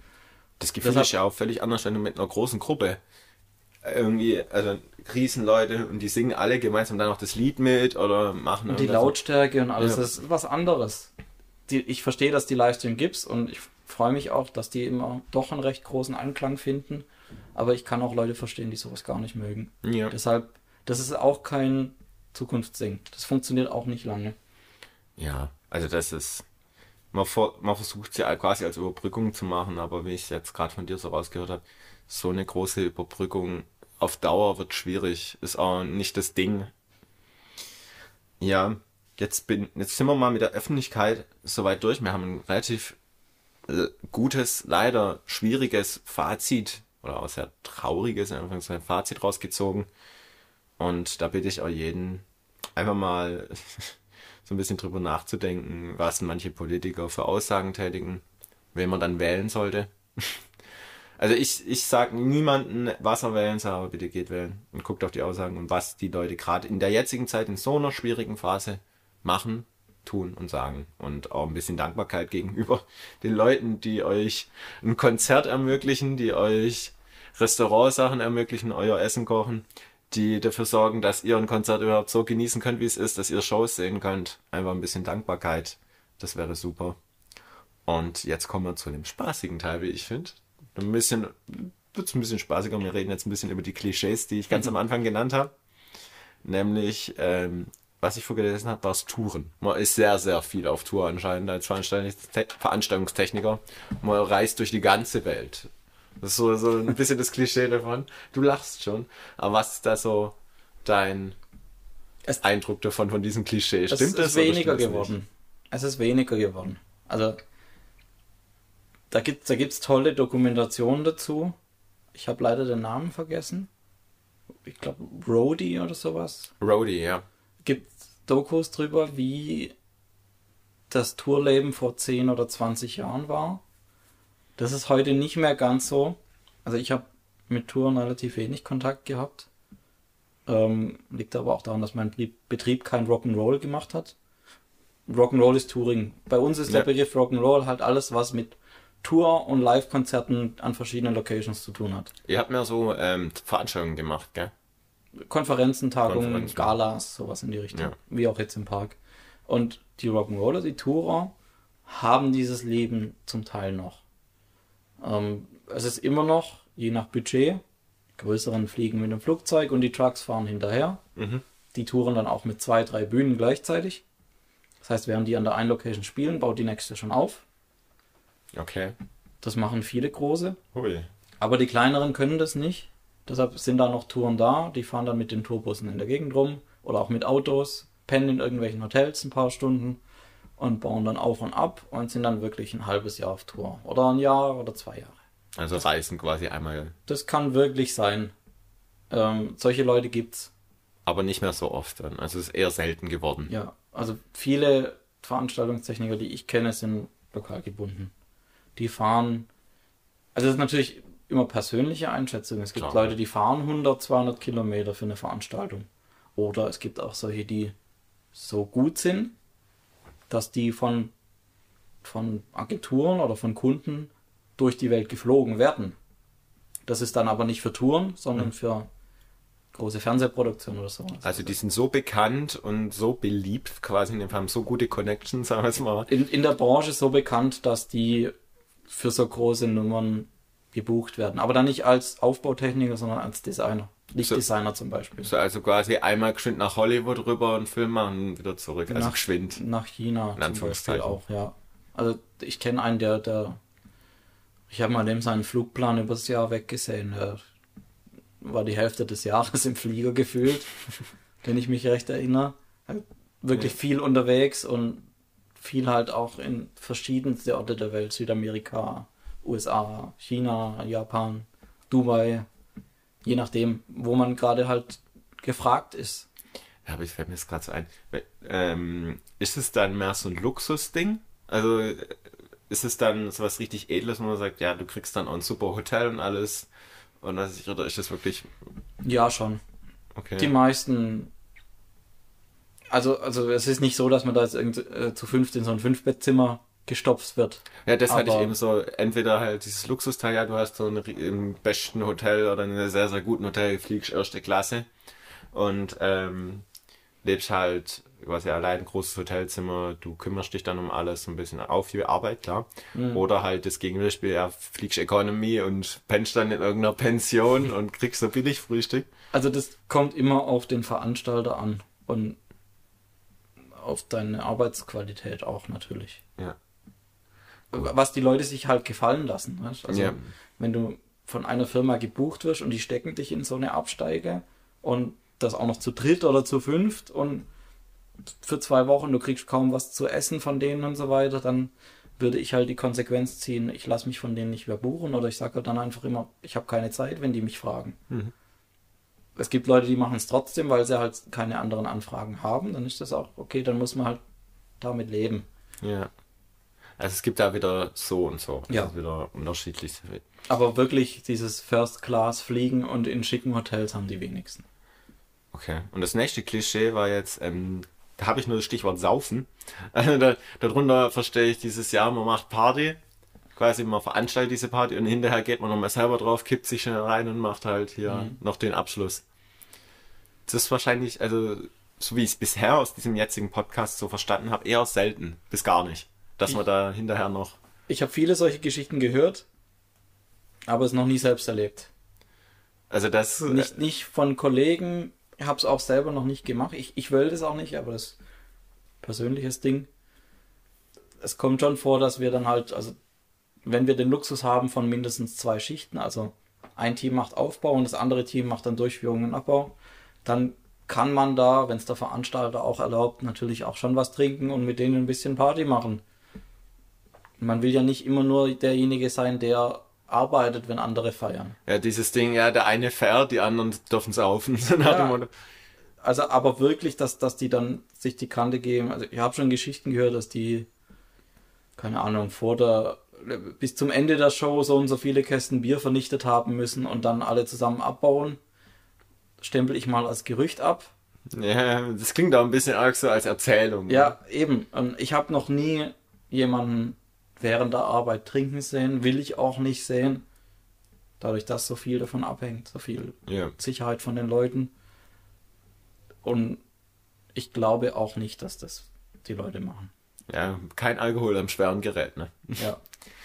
Und was ich jetzt auch noch so ein bisschen als Klischee habe, man ist die ganze Zeit bloß auf Festivals. Das gab's auch noch. Also ich glaube, da kommt's auch wieder, da kommt wieder dieser Satz, ja, kommt drauf an.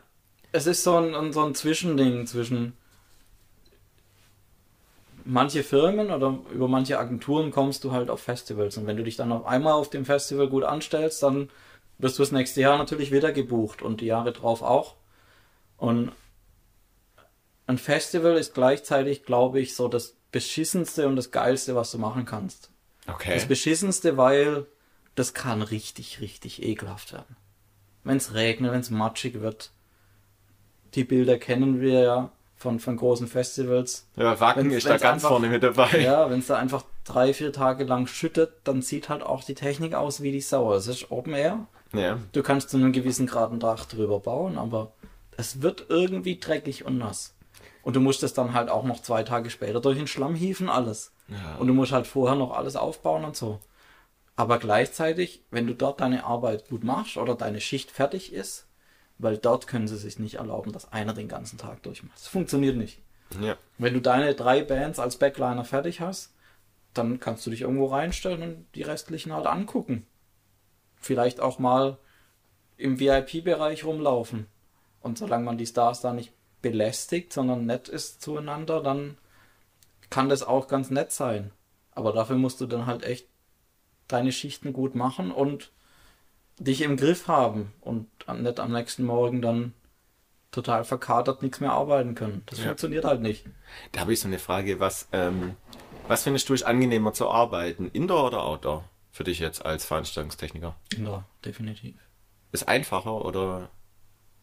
Auch wieder kommt drauf an. Aber auf die, wenn man es im Gesamten sieht, Indoor.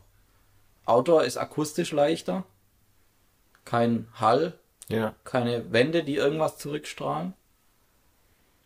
Ähm, aber sonst, also Dreck, Schmutz, Witterungseinflüsse sind halt nicht zu verachten. Stromzugang, irgendwo Oh, auf dem ja. Festival, da müssen irgendwelche großen Generatoren hin oder irgendwelche riesigen Stromleitungen von einem Zugangspunkt gelegt werden. Indoor habe ich, je größer die Halle, desto besser eingeplante Zugangspunkte für Strom. Das ist auch nicht zu verachten. Für mich persönlich ist Indoor angenehmer. Außerdem ist es im Winter auch beheizt. Ja, Hoffentlich. das- hoffentlich. Also, Da ist dann nicht ganz so kalt, ne? Weil ich kann mir das gut vorstellen, wenn man mal im Winter da die ganze Zeit irgendwo hinter irgendwas sitzt oder so, jetzt wenn Weihnachtsmarkt ist oder so, und da Ja. ist so groß und da sitzt man da und friert sich da einen ab, weil man da die ganze Zeit hinter der Technik sitzt. Man Glück hat, steht noch links neben einem ein Heizstrahler oder so. ja, und das reicht dann auch nicht. Ich, ich habe schon auf dem Weihnachtsmarkt gearbeitet. Das dann, und das ist ja auch wieder persönliche Sache, aber ich mag das nicht dann mit Handschuhen zu arbeiten, wenn ich da am Mischpult sitze und dann wird halt richtig kalt. Ja, und wenn du dann noch so links einen Heizstrahler eben hast, dann Ja. wird von der einen Seite gegrillt und die andere Seite ist verdammt kalt. Oder halt Regen auch. Ah, ja. Ganz blödes Ding. Kann ich mir sehr gut Kann man vorstellen. zwar Zelte aufstellen, aber die ganzen Kabel sind dann trotzdem nass. Ja, du musst dann wahrscheinlich auch noch, ich weiß nicht, ob, ihr, ob man dann jemanden da hat, der dann das putzt, aber ich stelle mir das dann auch vor, dass Für- das für selbst. ihr selbst dann, äh, oh Gott im Himmel, wenn du dann so großes, vieles Equipment hast und dann musst du das selber nochmal alles sauber machen und gucken, dass nirgends Wasser reinkommt bei Elektrik ist natürlich dann auch gefährlich. Also als freier Techniker putzt du meistens keine Kabel, Ja, weil du wirst ja für die Veranstaltung gebucht und nicht fürs Lager. ja, Aber als die Festangestellten muss man dann natürlich auch solche Sachen machen. gehört auch dazu. Muss Klar. man- Ja. So, das nächste Klischee würde lauten, laute Musik. Man hört nur die ganze Zeit laute, verdammt laute Musik. Wie schätzt du das ein? Ist das Standard, dass man eigentlich hauptsächlich immer bei Musiksachen ist und dass es sehr viel laute Musik ist? Nee, nee. Mischmasch bei uns. Ich mach, ja, ich mache auch die Shows und die sind natürlich nicht leise. Aber wir halten uns da natürlich im gesetzlichen Rahmen. Wir haben, jetzt kannst du vom Park sprechen, aber es muss eigentlich überall anders auch so sein. Wir haben Lautstärkemessungen rund um die Uhr. Immer im Betrieb ist Lautstärkemessung, Mhm. wird auch aufgezeichnet. Da gibt es ja auch gesetzliche Regelungen, wie laut sowas sein darf. Macht auch Sinn, Natürlich. weil das kann ja auch Schmerzen verursachen, Ja, zu laut. Dass wir, dass wir nachweislich uns an die Regeln gehalten haben, wenn sich jemand beschwert.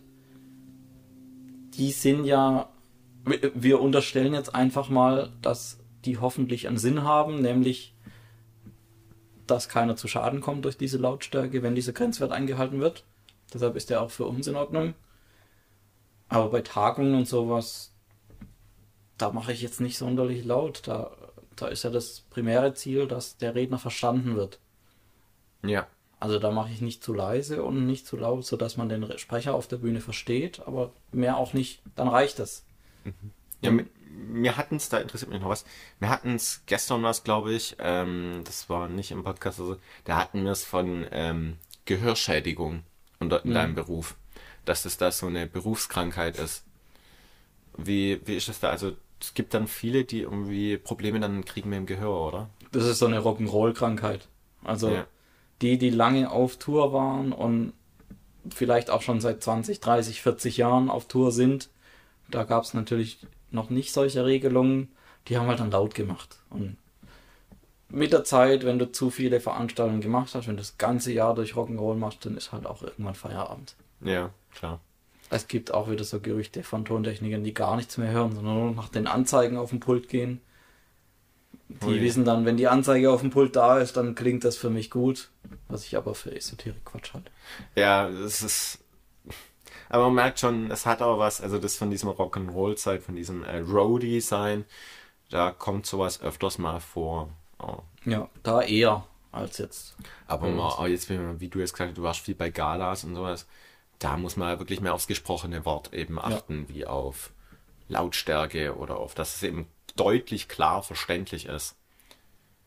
Und ähm, was jetzt auch noch irgendwie eine Klischeevorstellung ist, das hatte ich gar nicht auf dem Schirm, dass es einen berühmt macht, das Tontechniker-Dasein. Das, das hatte ich aber persönlich so, das war so ein Klischee, was ich absolut nicht so aus, so, sogar als Laie nicht verstanden habe. Weil beispielsweise auch Produzenten oder so kenne ich kaum welche. Also klar, man ist irgendwie ein Name dann innerhalb der Branche und außerhalb kennt ein Gefühl keiner. Ist das so? Oder? Weil so hab's ich zumindest jetzt als Laie so dieses, ja, man wird berühmt, dachte ich, das kommt mir so vor, als wenn man dann bloß innerhalb der Branche hauptsächlich berühmt. Wenn man denn irgendwie so ganz besonderer Kerle ist. Wenn, wenn man wirklich ein außergewöhnlicher Licht- oder Tontechniker ist oder Lichtdesigner, kann man sich innerhalb der Branche schon einen Namen verschaffen. Aber außerhalb wird einen dann keiner kennen. Und Produzenten, die man kennt, sind nur bekannt, weil sie gleichzeitig auch selber Tracks rausbringen, so wie, äh, wie heißt er denn? Pharrell Williams? Oder wie heißt er? ja, ja, das glaube ich richtig. Der, wo ähm, Pharrell Will- Williams. Nee, nicht Williams. Hm. Oder Bruno Mars. Das Bruno Mars. war auch, äh, oder, oder Sia, Äh, ja, waren eigentlich Produzenten. ja. Das heißt, die standen im Studio, haben vielleicht Instrumente aufgenommen, die Künstler, mit den Künstlern gesprochen, die animiert, was zu machen. Mach doch mal sowas so oder probier das mal oder wie gefällt dir diese, diese Melodie, die ich geschrieben habe und das dann mit den Künstlern aufzunehmen und zu verarbeiten, zusammenzumischen und rauszubringen. Ähm, wenn die dann aber selber eine Musikerkarriere machen, dann werden sie vielleicht bekannt und dann merkt man, oh, der hat ja noch das und das und das und jenes produziert. Äh, das, der ist ja bekannt in sowas, aber rein als Produzent. Also eher, Nee. ist eher selten, dass man in diesem Beruf berühmt wird. Ja, man kennt vielleicht als Roadie einige berühmte Persönlichkeiten, aber selber berühmt. Oder man ist mit manchen per Du dann, wenn man halt Ja. für irgendwelche Leute halt irgendwas gemacht hat, ja. Wunderbar. Dann haben wir jetzt so ein bisschen diese ganzen Klischees ein bisschen erörtert. Jetzt äh, kommen wir noch zu dem sogenannten Faktencheck. Da geht es darum, ich habe mir äh, den Steckbrief vom Berufenet von der Agentur für Arbeit mal angeguckt oder habe ihn jetzt auch hier direkt vor mir und möchte so ein bisschen gucken, was stimmt denn, was da drin steht. Damit ich jetzt einfach mal so, was macht man in diesem Beruf, gehen wir einfach jetzt durch. Dann gucken wir mal, was stimmt da und was ist eher, hm, stimmt eher weniger. Ja. Also die Berufstypen, wir haben jetzt alles schon durchgegangen, dass es ein anerkannter Ausbildungsberuf ist, hatten wir schon, dass es drei Jahre die Ausbildung geht mit Möglichkeit auf Verkürzung. Und jetzt kommen wir zu dem wichtigen Teil, was macht man in diesem Beruf?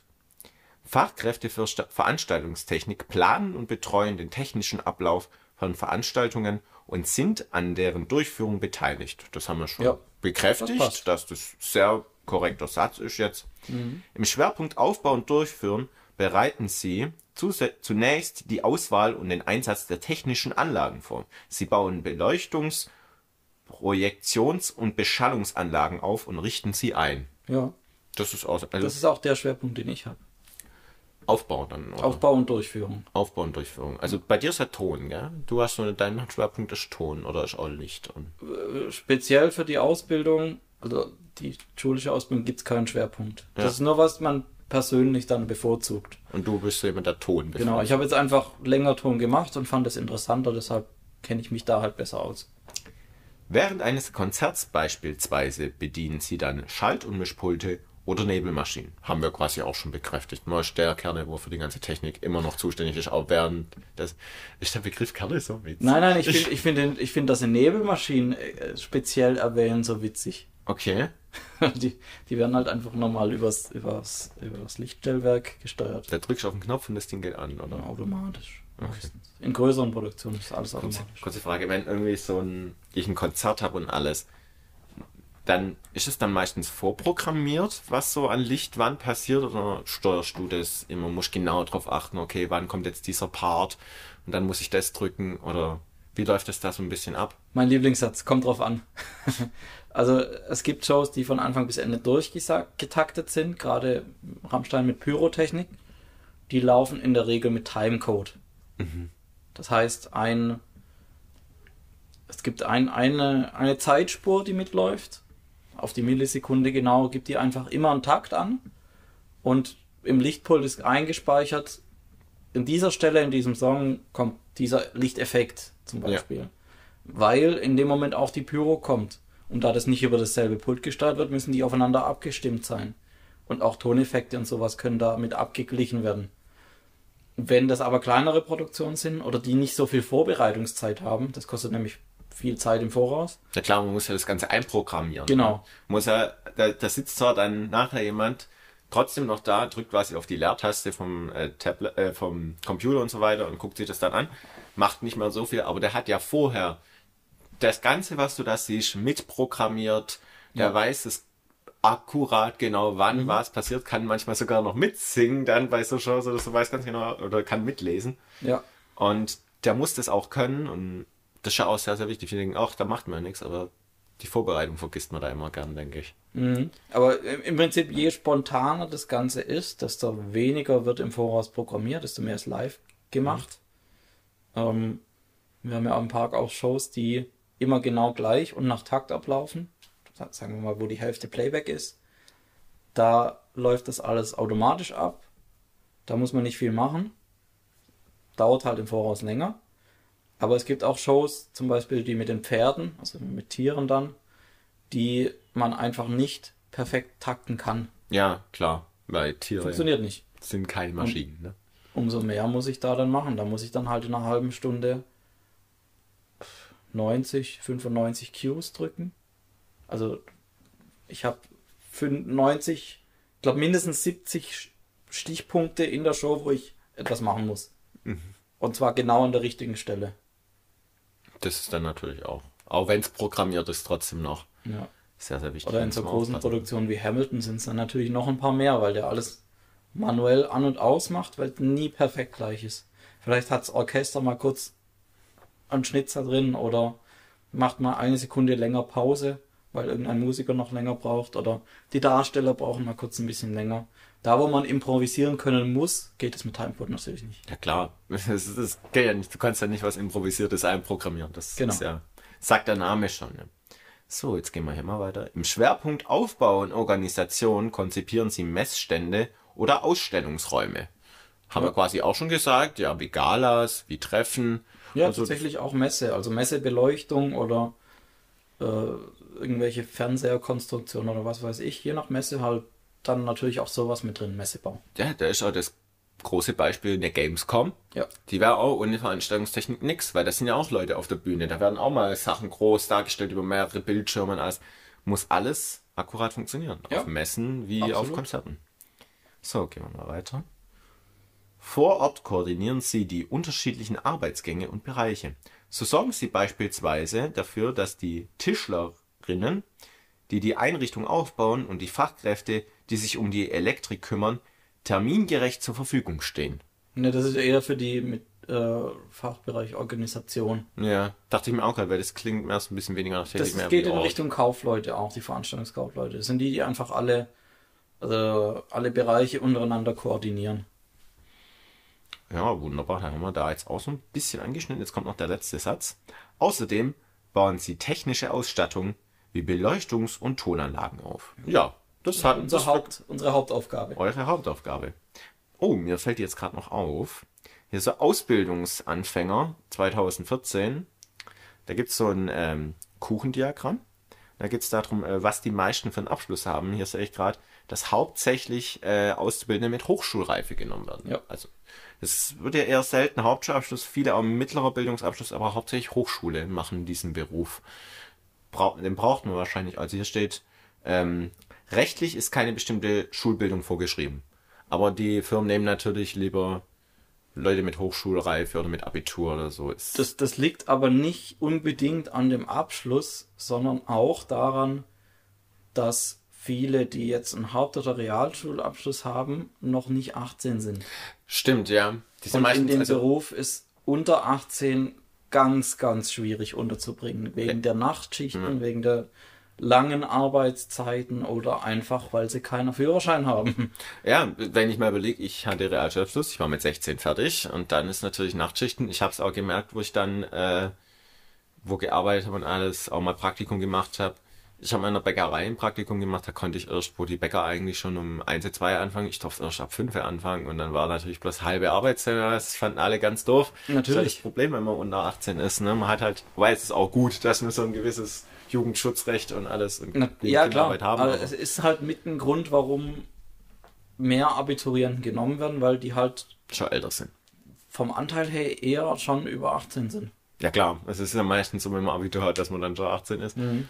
Oder dann eben auch schon Führerschein hat, weil man muss wahrscheinlich auch viel, wenn man jetzt so Galas oder sowas macht oder viel Veranstaltungen, viel Konzerte, muss man auch viel hin und her fahren mit einem Sprinter oder sowas, Ja. mit einem kleinen Lieferwagen. Gehört auch dazu. Wir haben eine ganz, ganz tolle Folge heute, wie ich finde, aufgenommen, mal ein bisschen hinter die Kulissen der großen Konzerte, der großen Veranstaltungen geschaut. Und ja, ich hoffe, wir konnten den lieben Zuhörerinnen, lieben Zuhörer einen guten Eindruck vermitteln von diesem Beruf, was es so mit sich bringt, was man alles so braucht und auch mal so ein bisschen raus, was man vielleicht nicht so im Auge hat, wenn man eben diesen Beruf sich anschaut und dass man eben nicht jeden, der auf dem Konzert rumringt, für einen kleinen Handlanger hält, sondern eben für jemanden, der auch wirklich was gelernt hat, der weiß, was er tut und auch wirklich für die Sicherheit auch der Leute sorgt.